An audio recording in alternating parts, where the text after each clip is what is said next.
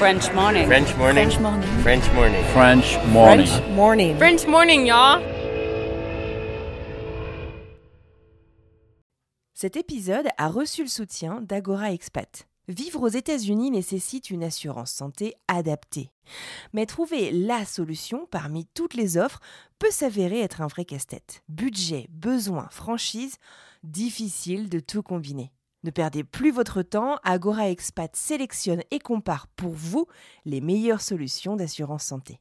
Offre personnalisée, accompagnement sur mesure, devis et conseils gratuits, Agora Expat est le courtier référent de la communauté francophone expatriée aux États-Unis. Retrouvez plus d'informations sur agoraexpat.com. Et maintenant, place à l'épisode.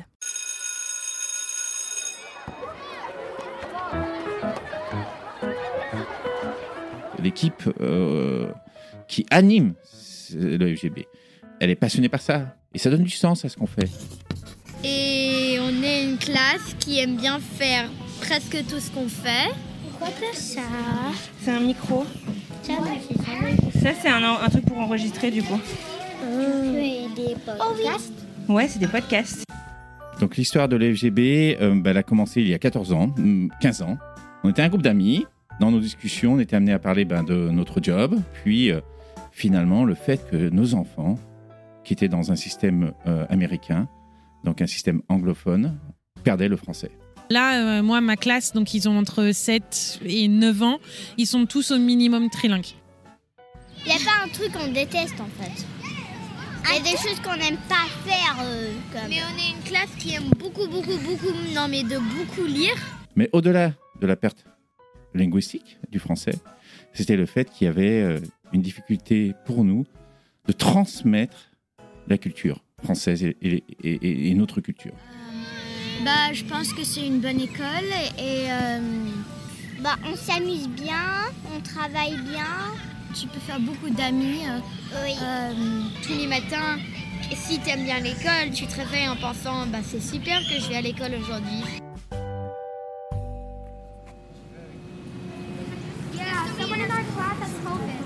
La semaine dernière, nous étions dans le système scolaire public de Milton, au sud de Boston. Et aujourd'hui, c'est direction la ville de Cambridge, accolée à Boston, toujours aux États-Unis, que je vous emmène. Si le nom de la ville ne vous dit rien, peut-être que certaines de ces universités vous rappelleront quelque chose. Si je dis Harvard ou le MIT par exemple. J'ai choisi de me rendre dans cette école car son histoire et son approche m'ont interpellée.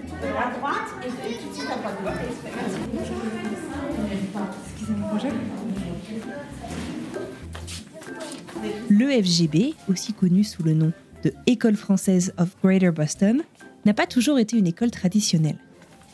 Je m'explique. Il s'agit d'une école communautaire initialement créée il y a 15 ans par des parents d'élèves français installés dans la région de Boston qui souhaitaient offrir des alternatives financièrement abordables aux familles afin d'apprendre le français à leurs enfants. Et en fait, au début, c'était des cours de français after school, après l'école donc. Et aujourd'hui, c'est dans une école multicampus qui propose une scolarité de la petite section maternelle au CM2 que je me trouve. Bienvenue. Vous voulez un café Ce matin, pour commencer, j'ai rendez-vous avec Hervé Seux, le directeur de l'école sur le départ, qui fait partie des parents fondateurs de l'EFGB. On a rendez-vous sur le plus récent des campus, celui de Freshpound. Donc l'histoire de l'FGB, euh, ben, elle a commencé il y a 14 ans, hum, 15 ans. On était un groupe d'amis et euh, dans nos discussions, on était amené à parler ben, de notre job, de ce qu'on faisait, et puis euh, finalement le fait que nos enfants, qui étaient dans un système euh, américain, donc un système anglophone, perdaient le français. Mais au-delà de la perte linguistique du français, c'était le fait qu'il y avait une difficulté pour nous de transmettre la culture française et, et- et- et notre culture. Et ça va très vite, hein clairement. hein. Moi, mes enfants, euh, quand on est arrivé, ils avaient 3 ans et 6 mois. Euh, donc ma fille était scolarisée quand on est arrivé euh, et euh, elle a mis 6 mois pour euh, parler euh, anglais. Euh, et, euh, et elle ne conversait plus qu'en anglais, très rapidement. Et euh, ben, on s'est mis autour d'une table, parce que ce qu'on admire dans ce pays, aux États-Unis, c'est que quand on, une communauté a des difficultés, rencontre des difficultés, ben, on, essaie de trouver des solutions. qu'est-ce qu'on peut proposer à nos enfants, aux enfants euh, francophones, une solution pour maintenir euh, la langue française et transmettre cette culture française et cette culture francophone. Et en fait, on s'est aperçu qu'il y avait des initiatives, dont une première initiative qui a été euh, réalisée à New York sur la mise en place d'un programme initié par la France qui s'appelle le programme FLAM. Donc le programme FLAM, c'est français langue maternelle. Euh, donc l'idée et la stratégie euh, française est de soutenir les familles euh, qui ont des enfants qui ne sont pas scolarisés dans des écoles bilingues. Et donc l'idée nous a vraiment beaucoup plu. Et donc on a travaillé d'abord sur un, business plan, savoir effectivement s'il y avait un intérêt de la part de, familles françaises dans un premier temps, comme c'était soutenu par l'État français. Comment on allait structurer nos cours, quel prix nous allions proposer aux familles, etc. etc. Et donc, euh, le démarrage officiel euh, de l'FGB a eu lieu le euh, 1er septembre 2008, donc il y a maintenant 14 ans. Et donc cette école, elle a commencé après l'école. C'était un programme d'after school, en complément donc de l'éducation que les enfants recevaient principalement dans des écoles américaines. Et ce programme, dès la première année, a eu un vrai succès. Pour être un enfant bilingue. Alors, ce qu'on entend par là, un enfant bilingue, euh, la définition d'un enfant bilingue, c'est un enfant qui sait écrire, parler, lire en français et en anglais. C'est un investissement en termes de temps. Donc, ça veut dire que euh, la stratégie éducative d'un parent, c'est de faire en sorte que cet enfant suive des cours pendant plusieurs années. Et donc, on est sur un principe d'inscription sur une année scolaire. On n'est pas sur une inscription par mois ou par trimestre. On a une inscription sur l'année scolaire avec un engagement fort auprès des parents que les cours de français seront la priorité. Et donc, on offre des cours de 4 heures en semaine, donc de 3h30 à 5h30, sur différents lieux, et des cours le samedi matin, 3 heures par semaine. Donc, ça veut dire que votre enfant va avoir une scolarité en anglais dans son école et une scolarité en français. Donc, finalement, le retour euh, d'un enfant, c'est euh, bah, je vais à l'école française quand je suis mes, mes cours après l'école. Le programme FLAM, français langue maternelle donc, il est ouvert aux enfants de 5 à 12 ans. Une question qu'on peut se poser tout de même, c'est comment est-ce qu'on parvient à intéresser ces enfants? Ces enfants qui ont déjà une journée d'école dans les pattes et qui arrivent à l'école française. On a fait un transfert de compétences dans ce que, le- ce que l'enfant apprend à l'école américaine et le programme de l'éducation nationale française. Donc, à partir de 5 ans, quand il apprend à lire et à écrire, eh ben, nous, on transfère ses acquis en anglais hein, dans notre programme pédagogique en français. Et puis après, on vient intégrer des notions culturelles ou françaises au sein de notre programme. Quand on apprend des notions comme ça, parce que vous imaginez, ce sont des cours après l'école, donc ce sont des enfants qui ont déjà suivi une scolarité de 8h à 3h, c'est qu'on choisit un thème motivant pour l'enfant. Donc ça peut être par exemple les Jeux Olympiques, la nature, l'écologie. Euh, bah, si on parle d'écologie, on va parler d'avenir. Qu'est-ce qu'on pourrait faire pour que ça change? Voilà.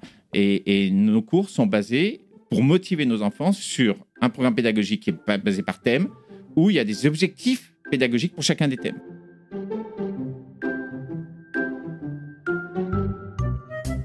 Bonjour. Ça va, ça va? Bonjour Raphaël, ça va? Ça va forme? Oui Bon. Ça va bien, les vacances sont bien passées Aujourd'hui, c'est la rentrée. Les élèves rentrent de vacances et Hervé Seux me fait visiter la petite école. Sur ce campus, on trouve des enfants dès l'âge de 3 ans et ce jusqu'à 10 ans. Plusieurs classes sont dédoublées et surtout, moi ce que j'observe, c'est une atmosphère hyper familiale. Il commence à quelle heure 8h30. D'ailleurs, le directeur semble connaître le prénom de tous les élèves, ou presque. C'est la classe de CP. Voilà, Stéphanie et Florent. Bonjour, on est en pleine test. Ah, vous aussi On est en pleine vague de Covid au moment de ma visite et à l'instant où on rentre dans la classe, on les surprend en train de se faire un test pendant que leurs élèves sont à la bibliothèque. Et donc euh, ici, c'est une classe de, de CP. Il y, a Ouais. 15, euh, il y a 15 élèves et ils ont euh, 80% du programme qui est en français et les 20 autres pourcents, c'est en anglais. Ils sont plus ou moins tous euh, bilingues. Et même voir, ils parlent de- ils parlent d'autres langues. C'est vrai? Ouais. Voilà. Bah, en fonction, oui, des, si les parents, euh, euh, il y a un, un papa qui est italien, Ouais. enfin, bon, voilà, une maman qui est chinoise, donc euh, voilà, ils sont immergés euh, dans la multi, euh, multilinguisme. D'accord. Et ils sont tous francophones quand ils arrivent ou ils apprennent le français avec vous? Alors, euh, on, on a un critère unique, c'est qu'il faut qu'il y ait un des parents qui parle français. D'accord, quand même. Voilà. Ok. Après, après c'est pas pour ça que le français est la langue active à la maison. D'accord. Hein. Alors ça, c'est un critère très important. Pour pouvoir rentrer à l'EFGB, peu importe la classe, il faut que un des parents soit francophone. Qu'il ait appris ou que ce soit de naissance, peu importe. Mais l'idée, c'est que ce qu'on apprend à l'école, on puisse le renforcer à la maison.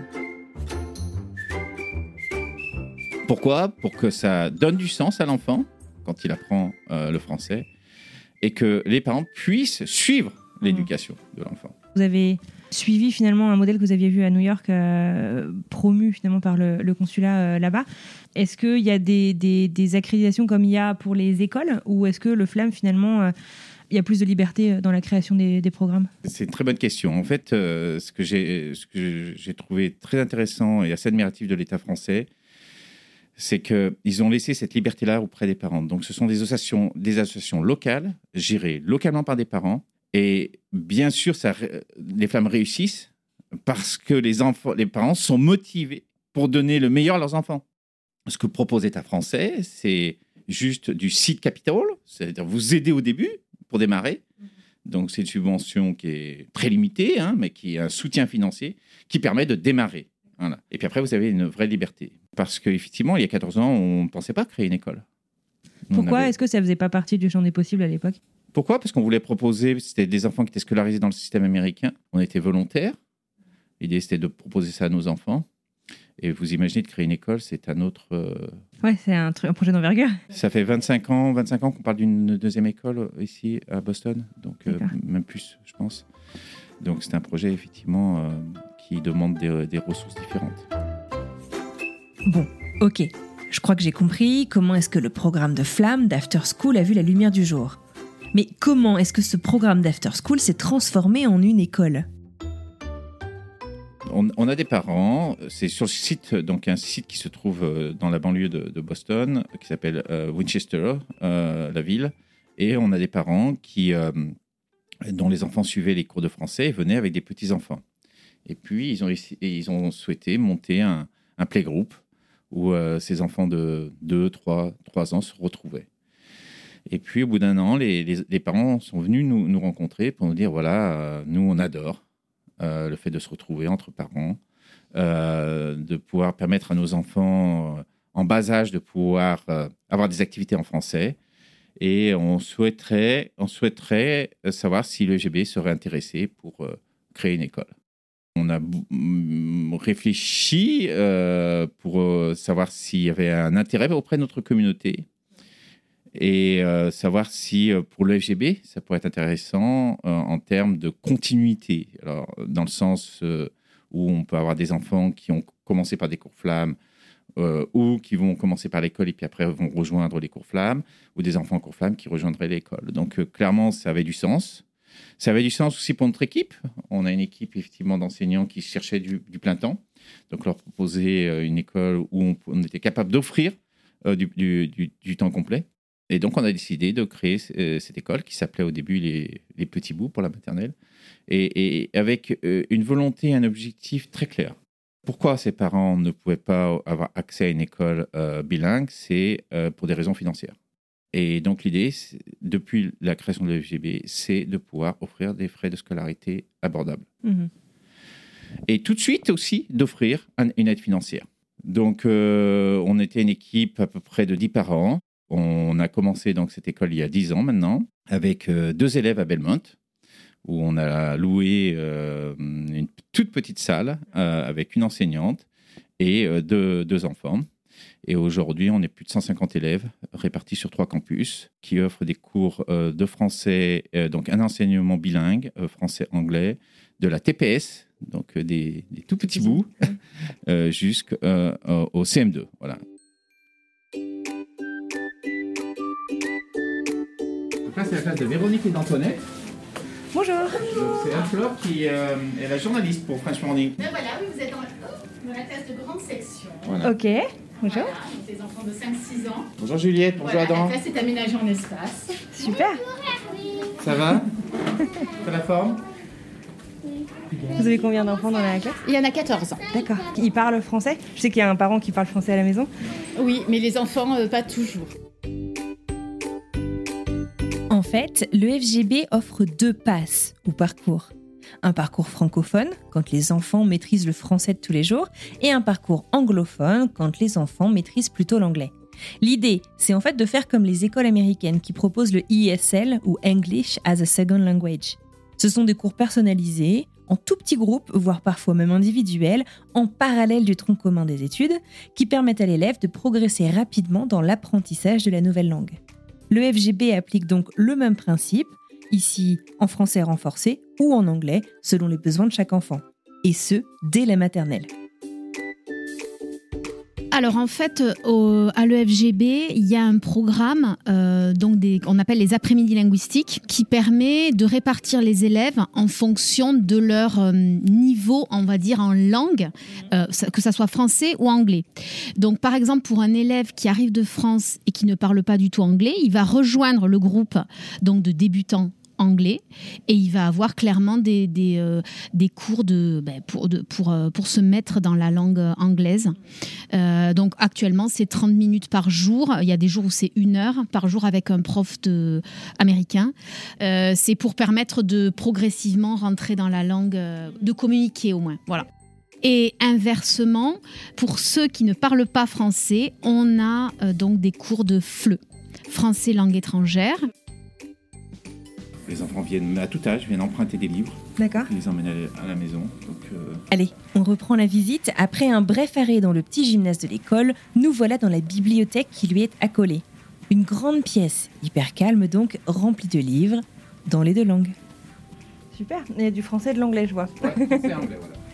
Je vous le disais au début de cet épisode, un des engagements initiaux de l'EFGB, c'est l'accessibilité financière à l'enseignement du français. Alors la majorité des livres que je vois là tout de suite dans la bibliothèque sont des dons. Et les dons, c'est quelque chose de très important à l'EFGB. Ça permet, entre autres choses, de pérenniser le modèle économique de l'école. Globalement, je vais vous donner un coût pour créer une nouvelle classe, coûte entre 15 et 20 000 dollars. Les bureaux, les chaises, etc. Ouais. Voilà. Euh, nous, euh, une classe, c'est maximum 3 000 dollars. Maximum, maximum. Tout équipé. Donc voilà, donc c'est vraiment cette volonté de dire on peut changer la façon, notre façon de consommer. Et du coup, ça, cet engagement donc, qui est fort d'un point de vue euh, écologique et responsabilité environnementale, sociétale, ça impacte aussi votre modèle économique. Comme vous le disiez, vous êtes une non-profit, donc vous cherchez à rendre votre enseignement et votre communauté accessible de manière diverse, mais aussi sur le modèle financier.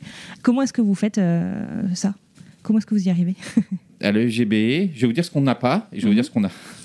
Euh, ce qu'on n'a pas, c'est une super librairie, bah, vous l'avez vu, hein, où euh, voilà, on a énormément de livres, mais on va, on va, on va pas être sur une super librairie très beau, on va pas avoir une super salle de, de- d'accueil pour les parents. Voilà. Euh, nous, tout, tout l'investissement se fait dans la classe. Et puis après, euh, finalement, vous parlez de mon passé. C'est euh, ce que je peux apporter à l'EGB, c'est mon esprit d'entrepreneuriat et de réuss- et de d'essayer de réussir une aventure euh, entrepreneuriale, parce qu'avant tout, c'est une aventure euh, entrepreneuriale, de créer quelque chose. Et puis l'informatique, parce que mes, connaissances, c'était en informatique. Et donc, un moyen de, de, de- réduire les coûts au maximum, c'était de digitaliser. Donc, aujourd'hui, on en parle beaucoup, parce qu'on a eu la crise du Covid. Mais nous, depuis la création, on est tout. Vous voyez, plus de papier sur les bureaux. Ouais. Voilà. Donc, on a tout digitalisé. Ben, pourquoi? Qu'est-ce que ça permet? Ben, Ça permet d'être plus efficace. Un, de réduire les coûts au niveau administratif. On est très peu. Nous, on est à 15% globalement de, de coûts administratifs. Une école classique, c'est entre 20 et 25%. Du budget euh, global, vous voulez dire? Oui, oui. Du budget opérationnel, ok. Oui, nous, euh, à l'EGB, on est à moins de 15% sur les coûts euh, euh, administratifs. Donc, de l'arrivée d'un enfant à la sortie, tout est digitalisé. De l'arrivée d'un enseignant et pendant tout son parcours, tout est digitalisé, etc. Puis, euh, la troisième, le troisième point, c'est la communauté. On a énormément de parents qui participent à l'école. Ouais. euh, et qui ont participé à l'école. Il y a eu énormément de bénévolat parce que, bien sûr, avec le Covid, on- donc j'aimerais parler de, l'histoire de l'EGB avant le Covid. et de mettre cette période-là en parenthèse, si on, Mhm. si on peut. Si on, peut. Euh, on, a, on, a, on avait et on, a, on, on souhaite euh, avoir énormément de, de parents qui nous, qui, qui, qui nous soutiennent, qui nous aident. Euh, donc, à titre d'exemple, le site internet euh, a été euh, mis en œuvre par euh, des parents volontaires. Il y a, il y a- il y a beaucoup Ouais. d'actions au niveau d'école qui ont été menées au niveau de l'école. Par contre, on a des questions de parents, c'est est-ce que la qualité éducative est la même? Parce que quand je paye euh, 30 000 dollars, je m'attends effectivement à une qualité, euh, vraiment une très bonne qualité éducative. Et puis, quand, euh, donc, quelle est la valeur que je peux donner? Nous, c'est 15 000 dollars. Tout, tout, tout est investi dans la classe. Euh, alors, tout d'abord, la preuve en est, c'est qu'on est une école homologuée depuis euh, 4-5 ans. Mhm. Euh, Des deux côtés de l'Atlantique. et euh, tout à fait, on est homologué par l'État euh, du Massachusetts et Mhm. homologué par l'État français. Et donc, si je regarde la partie euh, française, euh, ça veut dire quoi être homologué par l'AEFE? C'est tout un suivi, un process qui est réalisé d'être sûr que le programme de l'éducation nationale français est bien suivi dans, dans- dans l'ensemble de nos classes, de la, de la TPS jusqu'à- jusqu'au CM2. Et, et donc, c'est vraiment sur la qualité de nos enseignants euh, et euh, sur euh, la mise en place du programme euh, français.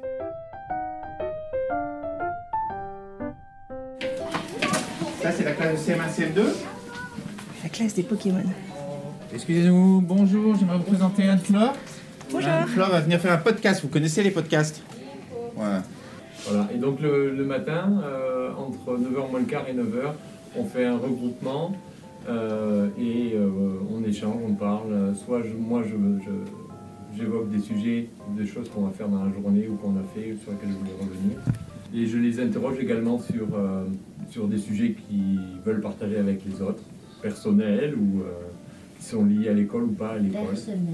Comme par exemple, il y en a certains qui, ont, euh, qui aiment bien jouer à des jeux vidéo. Ah On ne cite personne.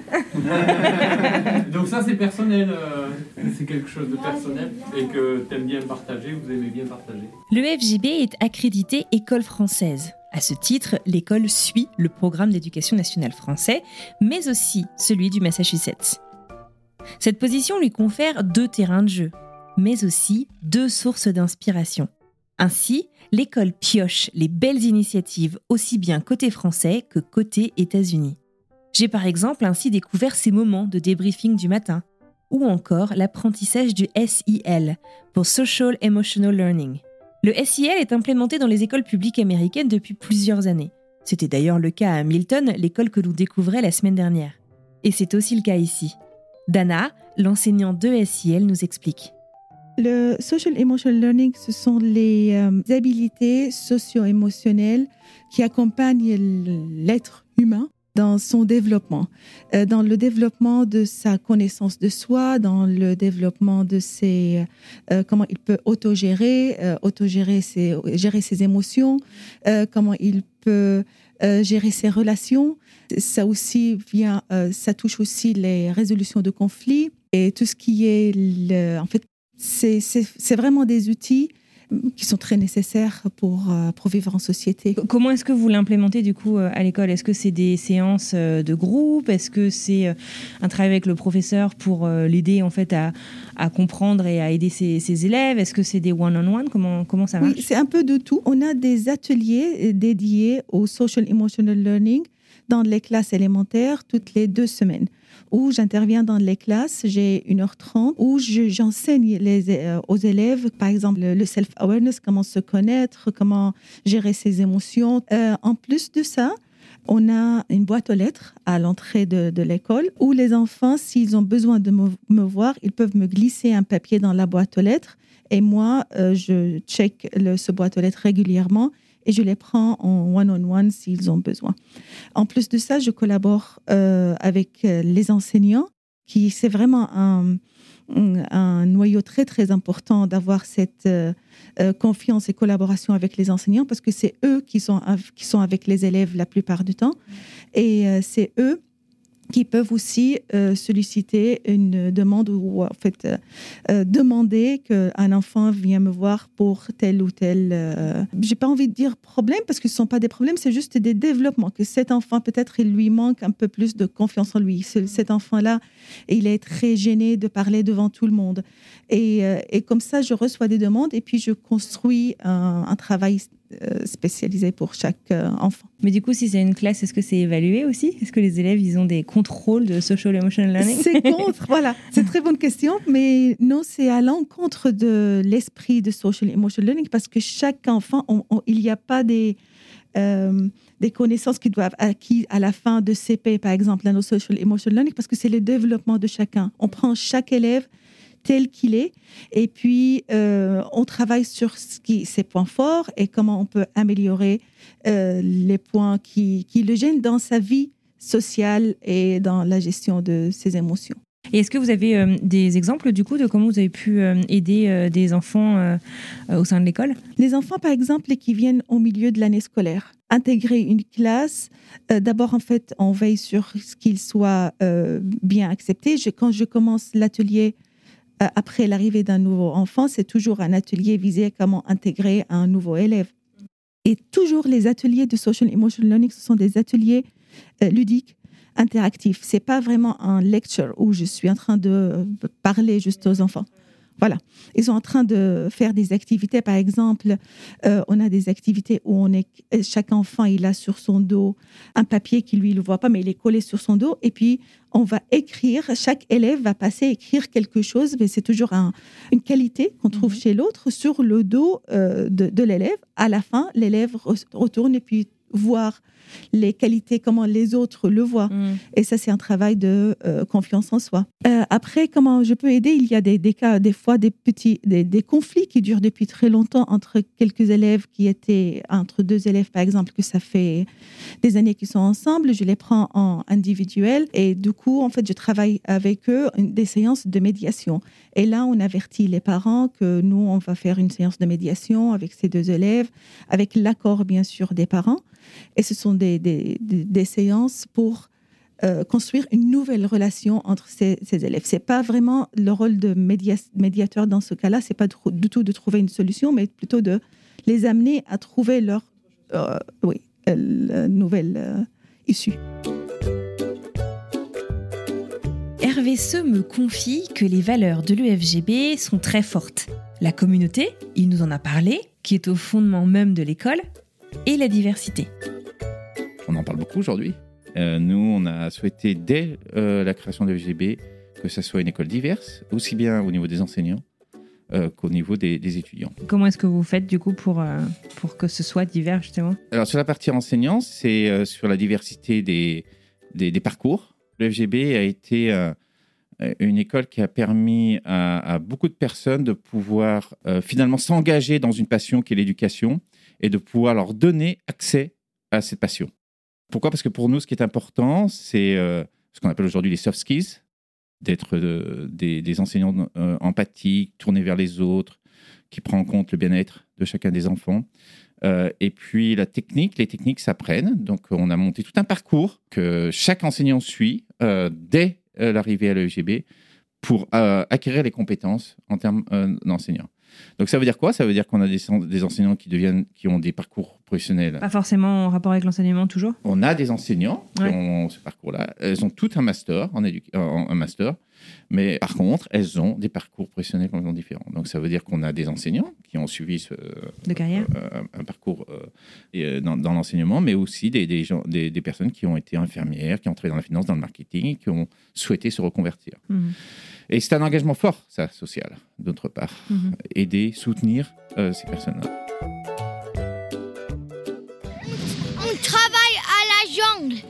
Travaille sur la jungle, oui. On fait du français et des maths. Et on est une classe qui aime bien faire presque tout ce qu'on fait. Presque. C'est quoi votre matière préférée? Euh, ben, on en a plein, ça dépend de qui vous parlez. Il y en a quelques-uns qui aiment mieux la géométrie, il y en a quelques-uns qui aiment mieux la maths. Ou les, ou les arts. Moi, j'aime mieux les maths et la géométrie, je crois. Il n'y a pas un truc qu'on déteste en fait. Il y a des choses qu'on n'aime pas faire. euh, comme... Mais on est une classe qui aime beaucoup, beaucoup, beaucoup, non mais de beaucoup lire. On aime vraiment lire. Oui. Vous vous souvenez de Florence et Stéphanie, les deux institutrices de CP Et bien justement, elles vont nous parler quelques secondes de leur reconversion. Alors en fait, euh, moi j'étais, euh, j'étais, je travaille dans les parcs nationaux pour le dans le dans le secteur du tourisme. Euh, voilà, oui, rien à voir. Et donc quand j'ai déménagé aux États-Unis, euh, ben, j'ai profité de cette occasion-là aussi pour saisir de nouvelles opportunités. Ça me plaisait déjà depuis très longtemps, donc voilà, je me suis lancée. L'accompagnement que j'ai eu avec le FGB, en fait, j'ai démarré avec un stage une formation. Euh, donc, c'était euh, les deux euh, qui étaient mixés, on va dire. Et ce que j'ai beaucoup aimé, c'est que c'était très pratique. Donc, en fait, c'était comment est-ce que je construis une fiche pédagogique pour faire une préparation de cours. Après, on avait des sessions d'entraînement dans la classe et avec un tuteur qui nous observait et qui faisait des recommandations sur ben, finalement ta préparation de cours, euh, comment est-ce que tu peux être plus efficace en utilisant tout l'espace de, ta classe. euh, et c'était on va dire en alternance. Donc ça, c'était le stage que j'ai fait avant de commencer d'être euh, enseignante. Donc je suis restée à l'EFGB et, euh, et en même temps, j'ai fait un master en FLE donc français la- langue étrangère, et qui m'a apporté d'autres euh, d'autres outils, notamment plus pour l'accompagnement des élèves qui sont anglophones. euh.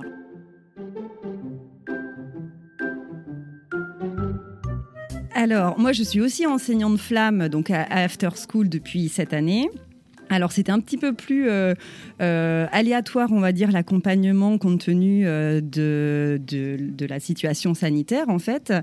Donc, moi, j'ai profité de l'année dernière, ma première année d'assistante, pour bah, voilà, voir comment fonctionnait l'école, parce que c'est une reconversion aussi pour moi. J'étais dans le milieu bancaire, donc euh, rien à voir non plus. J'assure quand même le programme français à mes enfants depuis qu'on est arrivé ici, qui sont eux à l'école américaine. Donc euh, voilà, c'est- c'était ma, on va dire ma première expérience d'enseignement euh, qui se passait plutôt bien. Donc pour l'accompagnement euh, flamme, ça s'est fait beaucoup. euh, en distanciel en fait, euh, et, euh, mais avec beaucoup de ressources en ligne euh, sur euh, l'équipe pédagogique qui nous orientait, ça a permis d'aider.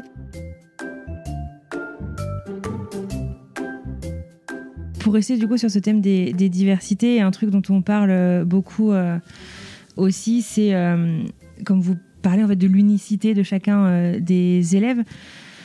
Il y a la prise en charge en fait des enfants. Alors je sais pas les troubles en 10 dont on parle, de l'autisme, etc. Est-ce que du coup, étant une école homologuée française et aussi aux États-Unis, est-ce que vous êtes en capacité, parce que c'est aussi euh, un investissement fort, euh, d'accueillir euh, ces enfants Alors, c'est encore une très bonne question. Il est très clair auprès de tout le monde au sein de l'EGB, c'est que nous acceptons tout TOUS en majuscule, les enfants, à l'EGB.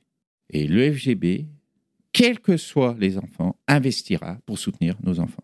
Finalement, la réussite de l'accompagnement d'un enfant en difficulté, que ce soit comportemental, que ce soit au niveau académique, que ce soit par rapport à des troubles, c'est un travail en équipe. Et donc, on a monté une équipe transverse avec euh, bah, les enseignants, euh, l'équipe SEL, on a un, responsable pédagogique, la direction. Pour chaque fois qu'on a qu'on rencontre ces difficultés, c'est qu'on travaille ensemble pour trouver les solutions adaptées, les meilleures solutions adaptées. Et on est accompagné par des experts extérieurs euh, à l'EGB quand on rencontre des problématiques particulières. Parce qu'on n'a pas toutes les compétences, mais par contre, on peut s'associer. Et il y en a beaucoup ici à Boston de compétences extérieures. Voilà. Une question qu'on a beaucoup reçue, c'est euh, catapulter finalement un enfant dans un nouveau pays euh, comme ça, euh, dont il ne maîtrise absolument pas la langue.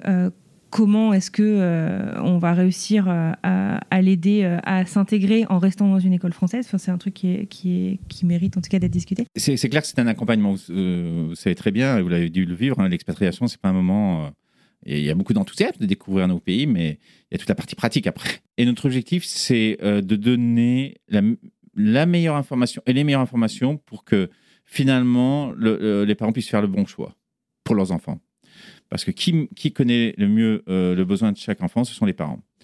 Et donc, nous, on a, on, a, on a. Par exemple, si on prend une famille française qui arrive à Boston et qui se pose la question est-ce que j'ai scolarisé mon enfant dans une école française bilingue ou euh, dans une école américaine? Comme vous le savez, les écoles publiques américaines, euh, par exemple pour un enfant de 5 ans, euh, les écoles publiques américaines sont, excellentes hein, euh, dans la région de Boston.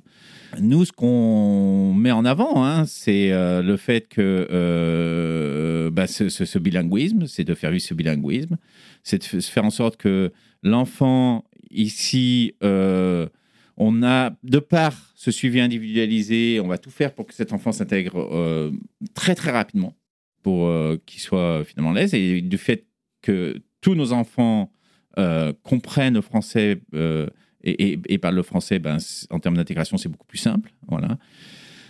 Et puis après, de, démontrer ce que j'ai essayé de faire aujourd'hui, de démontrer la valeur ajoutée du bilinguisme. Qu'est-ce que ça apporte à l'enfant? Voilà, d'être un enfant bilingue. Et le risque que cette langue soit perdue, que cette transmission de nos valeurs culturelles euh, soit perdue. Donc, quel... voilà, ça c'est le FGB. Quel anniversaire à côté. Et euh, ce que j'adore, c'est effectivement, hein, comme vous avez dû le voir, c'est l'ambiance à l'EFGB, qui est une ambiance très familiale.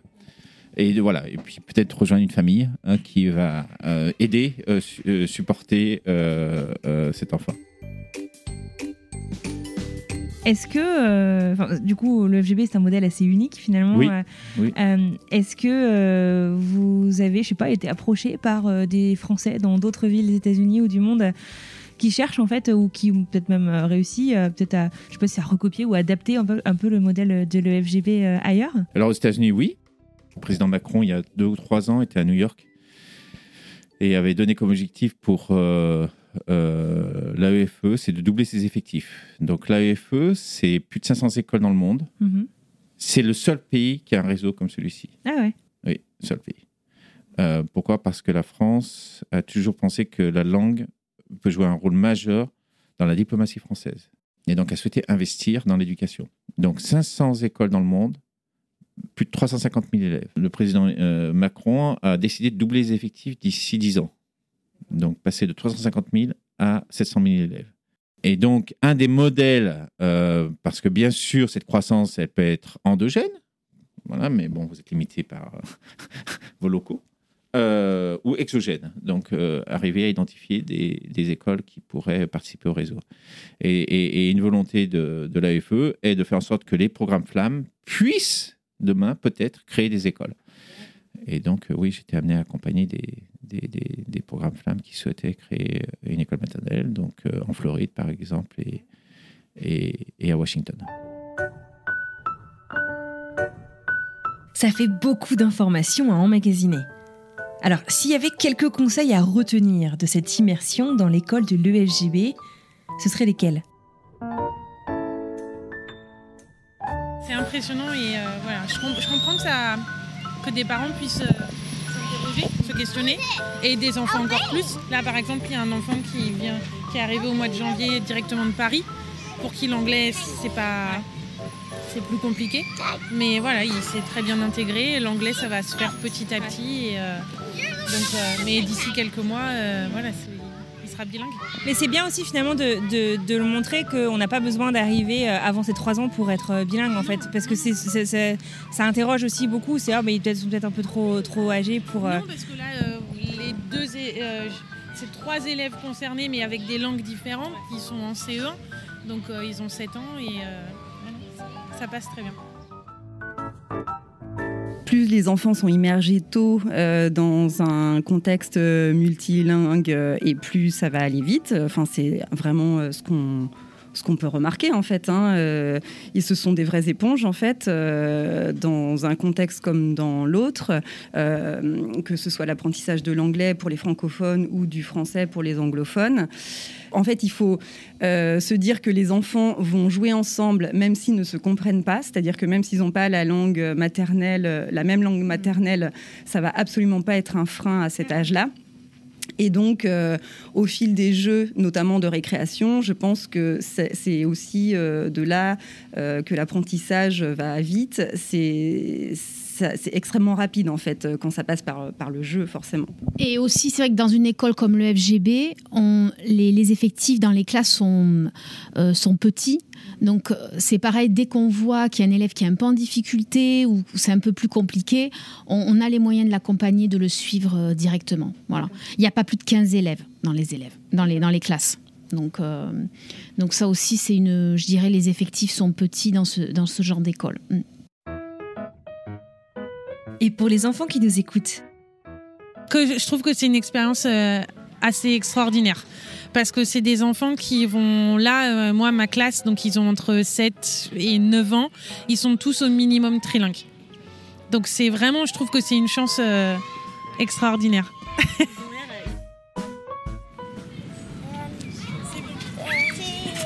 bonne journée. Merci, beaucoup. bonne journée. Et voilà, c'est terminé pour cette immersion au cœur de l'école française of Greater Boston, ou EFGB. Je tiens à remercier toutes les équipes euh, du campus de Cambridge qui ont été très accueillantes avec moi et qui ont pris le temps de répondre à toutes mes questions. J'enlève mon masque. C'était super intéressant. J'espère que cet épisode vous aura aidé à mieux comprendre comment ça se passe dans une école communautaire, bilingue comme celle-ci. Et peut-être que celle-ci aura aussi suscité de nouvelles questions. Si c'est le cas, n'hésitez pas à m'écrire et je ferai de mon mieux pour vous trouver la meilleure personne pour y répondre. La semaine prochaine, on conclura notre série sur les systèmes scolaires bilingues qui sont disponibles aux États-Unis pour entretenir ou apprendre le français. Pour ça, on mettra les voiles direction l'ISB au International School of Boston, le lycée français de Boston. Voilà, c'est tout pour aujourd'hui. Encore merci pour votre écoute. J'ai hâte de vous lire et de savoir ce que vous en avez pensé. En attendant, prenez soin de vous, passez une merveilleuse semaine et à mardi prochain pour une nouvelle histoire.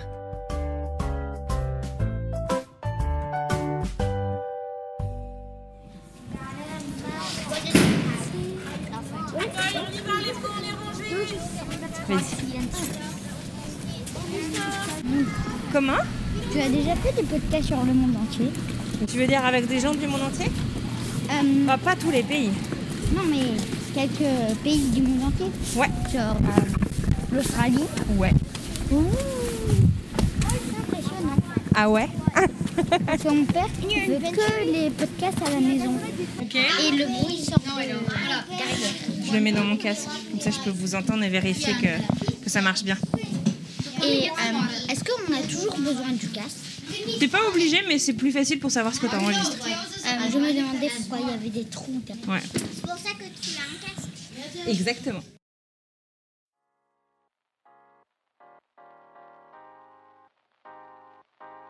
Vous venez d'écouter un podcast réalisé par moi-même, Anne-Fleur Andrely, mixé et habillé par Alice Krief et produit par French Morning. French Expat n'est pas le seul podcast de French Morning. Pour retrouver tous les podcasts du groupe, rendez-vous sur frenchmorning.com slash podcast. À bientôt!